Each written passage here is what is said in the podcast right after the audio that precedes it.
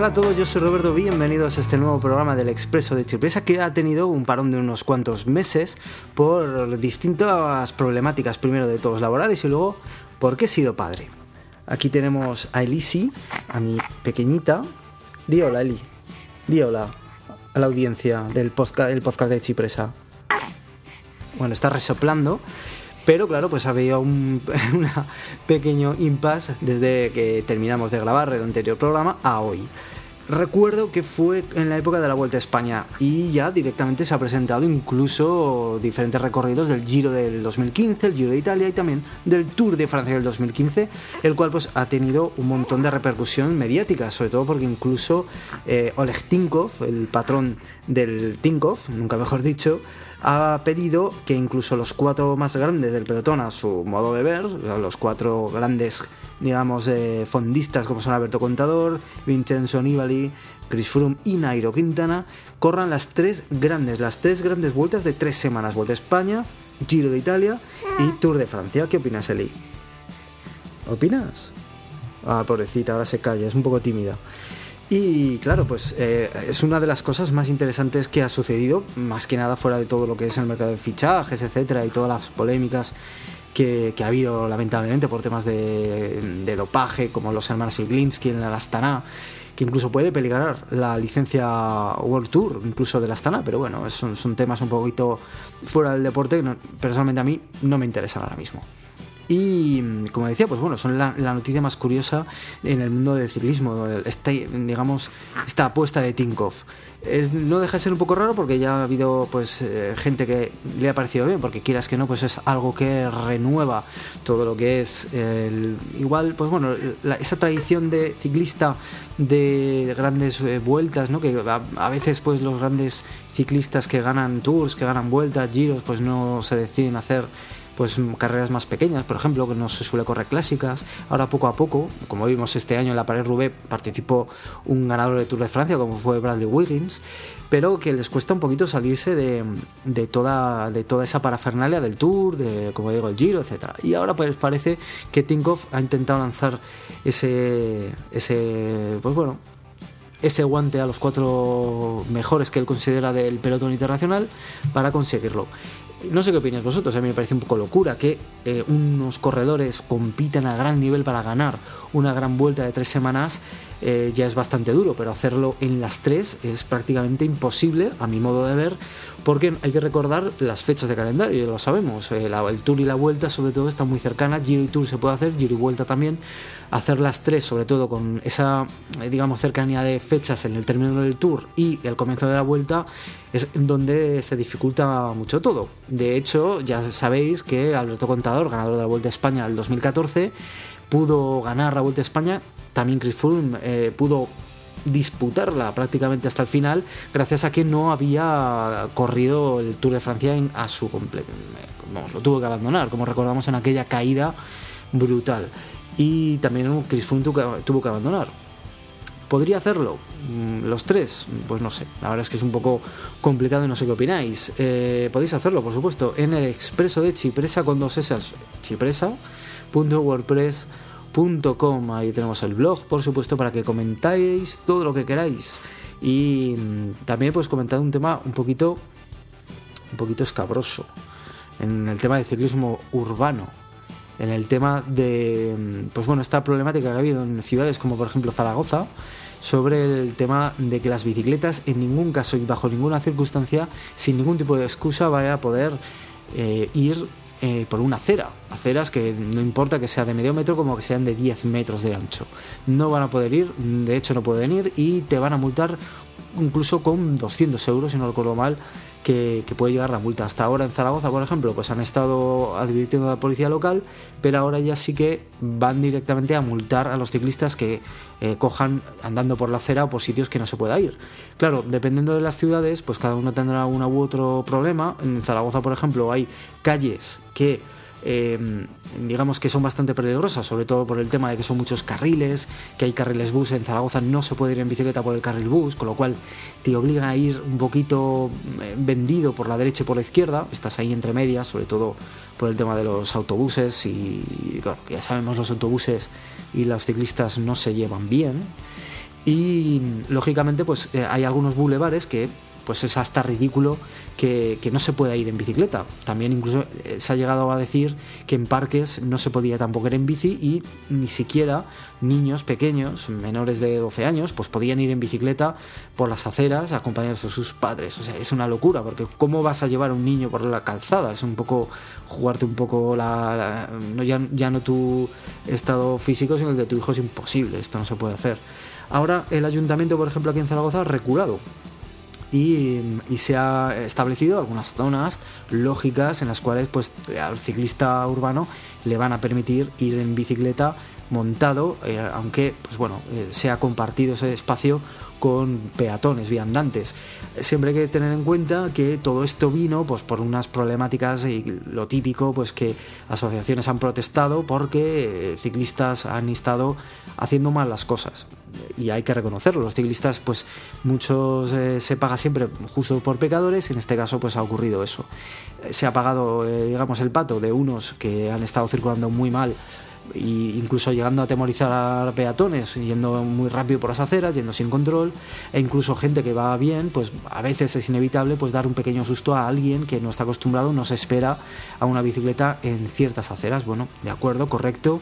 Yo personalmente mi opinión es que las bicicletas su lugar es la calzada, que deben ir por allí, porque además si circuláis por las ciudades, en realidad eh, ya no es por nada, sino es que se llega antes a los sitios, se roda mejor, no tienes ningún problema para rodar y puedes ir pues bueno pues mejor en general.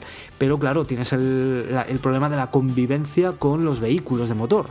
Eh, claro, eh, cuando ya te pones en carreteras, como digo, o calzadas, mejor dicho, de dos, tres carriles y, encima con un tráfico intenso, el que te metas con una bicicleta, pues bueno, solo falta que veáis un poco cada ciudad en la que viváis desde donde me escuchéis, que, seguro que conocéis avenidas que son peligrosas. Ya no hablamos de calles, sino ya de avenidas y de lugares con posibles puntos negros para ciclistas. Entonces, pues bueno, dentro de que el sentido común debería de imperar no solo para los ciclistas, sino también para coches de motor, em, eh, medios públicos de transporte como autobuses, taxis y también por supuesto las motos, y además pues también los peatones tendrían que tener un poquito de sentido común en algunas ocasiones, pues bueno, eh, tendríamos todos que llegar a un acuerdo, no sé qué os parece a mí personalmente, me parece bien que se vaya por las calzadas, pero con el sentido común de que a veces, en ocasiones, eh, el ciclista pues podría incluso compartir esa acera, dependiendo de que si la acera es muy ancha, con los peatones y siempre respetando la velocidad, respetando el peatón y el peatón también entendiendo que en ocasiones la bicicleta se juega un poco el, pie, el, pellejo, en este caso, yendo por la calzada porque pues bueno, la velocidad de los coches es muy superior y también hay que decirlo, a veces pues es más complicado que el coche te respete yendo en bici o incluso conductores novatos o pues bueno, se pueden incluso llegar a asustar por no saber muy bien exactamente qué hacer cuando se encuentra con una bicicleta. Pues bueno, ya sabemos, hay que respetar eh, la distancia de adelantamiento, hay que respetar también la velocidad porque eh, la bicicleta no corre tanto como un coche, etcétera, etcétera, etcétera. Pero bueno, eso son problemáticas que ahora eh, personalmente me toca muy cerca porque en Zaragoza, en mi ciudad, pues está habiendo mucho a, pues muchas protestas, incluso de colectivos de pedalea, por ejemplo, que han estado realizando protestas y marchas en contra de todas estas prohibiciones que vienen del ministerio, no viene en este caso del ayuntamiento, pero que nos afectan a todos, tanto a ciclistas, peatones como conductores. Así que bueno, no estaría mal que mm, eh, pues bueno, se apostara por ciudades más sostenibles, sobre todo porque cada vez somos más ciclistas que circulamos por la ciudad, ya sea con bicicletas fixie, con bicicletas de carretera, con bicicletas de montaña, bicicletas de paseo, bicicletas propiamente del ayuntamiento, bicicletas públicas que se paga una cuota anual por cogerla de una estación de bici a otra. Pues bueno, al final es eh, movilidad sostenible, no coger tanto el coche, no coger tanto la moto, eh, respetar un poco lo que es ya no eh, los humos y la contaminación, sino también un poco la, la vida activa, ¿no? En fin, cosas que, cosas que hay que pulir. Aprovechando el tema de la vida activa, ¿por qué no vamos a recomendar aplicación, una aplicación de smartphone? Una aplicación que sirve para Android, sirve para, para iPhones, etcétera, que mm, desconozco si está para Windows Phone, eh, pero bueno, es Strava. Strava seguro que lo conocéis. Strava es una aplicación fenomenal que nos va a ayudar a monitorizar nuestros entrenamientos con bicicleta. También nuestros desplazamientos diarios. ¿Por qué no? Porque muchas veces yo lo utilizo para monitorizar el tiempo que me cuesta ir al trabajo, cuánto recorro y más o menos, pues bueno, así sé el tiempo de actividad que, mm, que llevo al cabo del día en bicicleta en este caso. Está muy bien Strava porque te permite dos tipos de cuenta. Una cuenta gratuita que te descargas la aplicación, te registras con un email o también con la cuenta de Facebook, por ejemplo, y automáticamente ya puedes acceder a la misma y, te permite, como te digo, pues llevar el control de GPS de toda la localización por donde vas, todos los recorridos, etcétera. Esto dijéramos que no se mm, diferencia demasiado en aplicaciones propias de, deporte como son Runkeeper, Endomondo, por ejemplo, Rantastic, pero Strava sí que tiene una cosa bastante buena y bastante interesante, que son los segmentos. Los segmentos se llevan ya no por la ciudad, ya nos vamos un poco al terreno deportivo, segmentos que eh, marca la gente, los propios usuarios, y que tú mismo perfectamente lo puedes marcar. Imagínate que todos los fines de semana haces un recorrido que te gusta con la bicicleta, subes, vamos a imaginar, un puerto que está cerca de tu pueblo, cerca de tu ciudad, un puerto de 5 kilómetros. Pues bueno, tú puedes indicar el inicio y el final de un segmento que corresponda, por ejemplo, a esa subida. E incluso puedes marcar eh, la bajada. ¿Esto qué consigues? Pues primero de todo, marcar tus tiempos, que siempre al llegar a ese segmento te van, digamos que Strava a monitorizar, a controlar, a cronometrar, pero además todas las personas que realicen ese segmento, que pasen por ahí, también van a estar controladas. Claro, esto es interesante porque te motiva, te motiva a mejorar tú, primero porque tú vas controlando tus metas, intentando superarte, hacer ese segmento más rápido con mejor eh, rendimiento, pero es que además, como vas viendo que fulanito de tal te ha pasado en, el ranking, ha ido más rápido que tú, pues tú intentas eh, superarle. Eso es genial, sobre todo porque es muy motivador y además en Strava es una aplicación que utilizan ciclistas profesionales. Uno de los más famosos que utilizan es Lorenz Temnan. También tenemos ciclistas de la FDJ como Thibaut Pinot. Eh, gente buena, muy, muy buena en general, que, los conoceréis porque, por ejemplo, Thibaut Pinot pues, hizo podio en el anterior Tour de Francia, Lorenz Tendam siempre ha estado realizando buenas campañas con, con Belkin y Rabobank, por ejemplo, y son gente que comparte sus entrenamientos. Puedes ver absolutamente todo de ellos, la potencia que desempeña, la velocidad, eh, pues bueno, básicamente todos los datos que te pueden servir a ti, primero, para compararte incluso si tienes un nivel y también para aprender un poco pues diferentes técnicas para tú ir mejorando o simplemente por la curiosidad que te despierte el ver el rendimiento de estos campeones, de estos atletas que son eh, gente como Pinot o gente como Temnan, por ejemplo. Y bueno, además, una cosa muy interesante sobre todo para los usuarios de, Android. Ahora hace poquito Google lanzó una aplicación orientada a, los hábitos de vida, ya no deportivos, sino más a la actividad diaria. Actividad que puede ser, por ejemplo, simplemente andar, que te va midiendo los pasos sin que tú tengas que hacer nada. Es una aplicación que se llama Google Fit, que puedes bajar mm, gratuitamente de la Play Store y que, como digo, pues va midiéndote todos estos em, pasos que das, esta actividad, te controla exactamente si coges la bicicleta, porque te va midiendo, no tienes que tú hacer nada. Digamos que hace un cálculo de la velocidad, en cuanto ya mm, ve que tú vas a una velocidad de un punto A a un punto B, ya si tú has creado la actividad de bicicleta, mm, lógicamente te pilla que no estás ni andando ni corriendo, que estás yendo en bici y te lo controla. Lo mejor de esto que es que va a ir más allá, que es una plataforma abierta a desarrolladores. Y, por ejemplo, eh, Strava, ahora mismo en su versión beta, puede em, sincronizarse, vincularse con Google Fit y te puede sincronizar todas tus eh, actividades. El que esté en beta no hay problema. Strava dentro de poquito actualizará la aplicación y nos va a permitir, como digo, subir nuestros entrenamientos de bicicleta también para correr, porque Strava sirve también para correr, a Google Fit, con lo cual, pues bueno, es una plataforma que nos servirá no solo para medir nuestro rendimiento deportivo, nuestros entrenos, sino también para nuestros hábitos, incluso pudiendo vincular frecuencia cardíaca, eh, incluso nuestro peso, alimentación, todo ello pues para, pues bueno, sobre todo para controlar que estemos en forma. Así que bueno, echadle un vistazo tanto a Strava, que lo recomiendo, y también a Google Fit si sois en este caso usuarios de Android. ¿Y qué más cositas os podemos contar? Bueno, realmente en el Expreso de Chirpresa siempre nos dedicamos un poco a hablar de, ciclismo en general, no hablamos de noticias, de resultados, bueno, lógicamente cuando ha habido vueltas a España, cuando ha habido giros, tours, pues bueno, hablas un poquito de ellos, cuando ha habido pruebas clásicas de primavera, pues por supuesto también. Eh, bueno, hablamos un poco de todo, eh, ciclismo urbano, ciclismo eh, que nos gusta y, que, y también sobre todo el mundo de la bicicleta. Cada vez se ven más bicicletas y más tiendas de bicicletas. Hace poco recuerdo que un, un amigo que fue a comprarse una bicicleta a una de, las tiendas que hay en, mi ciudad y que como no nos hacen publi, pues bueno, yo, mejor dicho, como no nos pagan, no voy a hacer publi pero sí que estuvo hablando con, él y con el dueño y le comentó que, bueno, últimamente la bicicleta estaba más de moda de lo normal y que mm, sobraban, fijaos lo que os digo, sobraban mm, tiendas de bicicletas y que si había antes 5 tiendas de bicicleta en la ciudad, ahora había 12 y que sobraban 12. Bueno, esto es un poco creo que, se, que el hombre se pasó de negativo, ¿no? Se, le fue un poco la pinza. Pero no sé qué, cómo lo veis, en vuestras ciudades se están abriendo tiendas de bicis. La verdad es que está habiendo un mundo de la bicicleta, sobre todo porque pues bueno, os diríamos que por el mundo modernillo, ¿no? Porque ahora parece que mola ir, ir en bici, la estética y el diseño ha llegado al mundo urbano.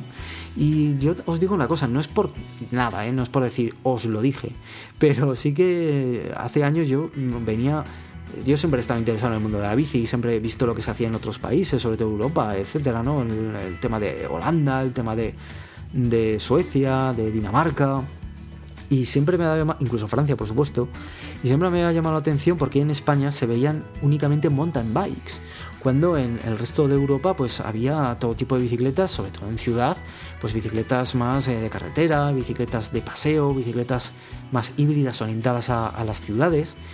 Y, yo siempre pensaba que en España pues todavía no teníamos esa cultura de la bicicleta urbana para aprovechar bien exactamente lo que era la orografía del terreno y disfrutar del pedaleo, porque una mountain bike básicamente es para eso, para caminos, para montaña, no para una ciudad, por diversas razones porque la rueda es más gruesa y se rueda pues de una manera peor, porque no necesitas realmente para una ciudad llevar tantos cambios, ni siquiera necesitas una suspensión, porque eh, bueno, si tienes que pasar alguna incomodidad de la calzada o tienes que subir algún bordillo, sinceramente no necesitas tanta amortiguación y mucho menos las amortiguaciones delantera y trasera.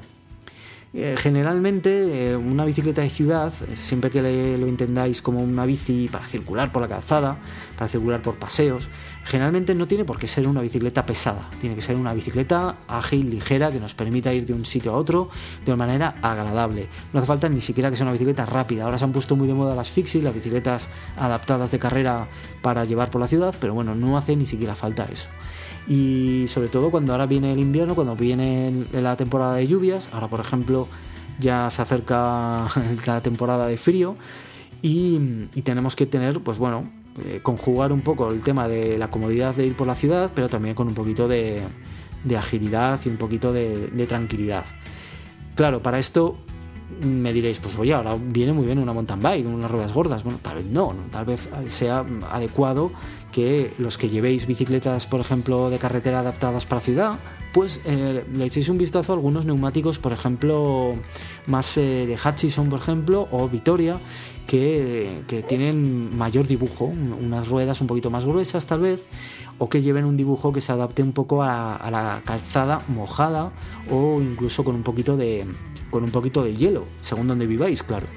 Entonces, pues incluso hay, hay personas que os recomendarían adaptar esa bicicleta de carretera que utilizáis para ir por la ciudad si en vuestra ciudad hace muy mal tiempo, llueve mucho, hace eh, temperaturas muy gélidas, adaptarla un poquito con las ruedas eh, más gruesas, pero claro, lógicamente sin pasarnos. Llevar unos guardabarros, eh, llevar luces adecuadas. ¿Para esto nos hace falta una mountain bike? Pues no, realmente no. ¿Nos hace falta una bicicleta, gastarnos mucho dinero adaptar nuestra bici? Pues tampoco hace falta. Pero bueno, sí que, mm, pues bueno, echadle un vistazo a lo que es vuestra bici actual, que habéis utilizado durante toda la primavera y todo el verano, y pensad un poco si queréis seguir pedaleando, sobre todo en vuestros eh, desplazamientos diarios con ella, a trabajar, a la universidad, a, a donde queráis, pues qué podéis hacer para sobre todo mejorar la seguridad. Una cosa es la comodidad y otra cosa muy importante es la seguridad. Entonces, pues bueno, echadle un vistazo. Por supuesto, seguro que, tenéis muchas ideas. Y, ahora, bueno, ahora es tiempo de abrigarse, es tiempo de abrigarse, es tiempo de llevar una capucha, es tiempo de llevar incluso pues eh, impermeables en la mochila y, ropa adaptada, siempre que transpire y siempre que sea cómoda, sobre todo para, para el pedaleo. No os carguéis con ponchos porque es un poco locura, también os lo digo. Y bueno, no sé, nada más, hemos vuelto, tengo una, una de mes y medio en brazos mientras grabo, pero tenía ganas de grabar un poquito, de compartir con vosotros las experiencias y motivaciones de, pedalear en la ciudad, de disfrutar del ciclismo eh, en cualquier época del año. Y aquí volvemos con el Expreso de Chipresa. Nos encontraréis en iTunes buscando, como siempre, el nombre, el Expreso de Chipresa, también en iBox, en el blog el expreso de chipresa.wordpress.com. Y a mí, que me llamo Robert, pues estaremos en Twitter, twitter.com barra Robert-RNR. Ahí nos encontraremos, por supuesto, disfrutando del ciclismo y de las bicicletas. Un saludo y nos vemos en el próximo programa. Hasta luego.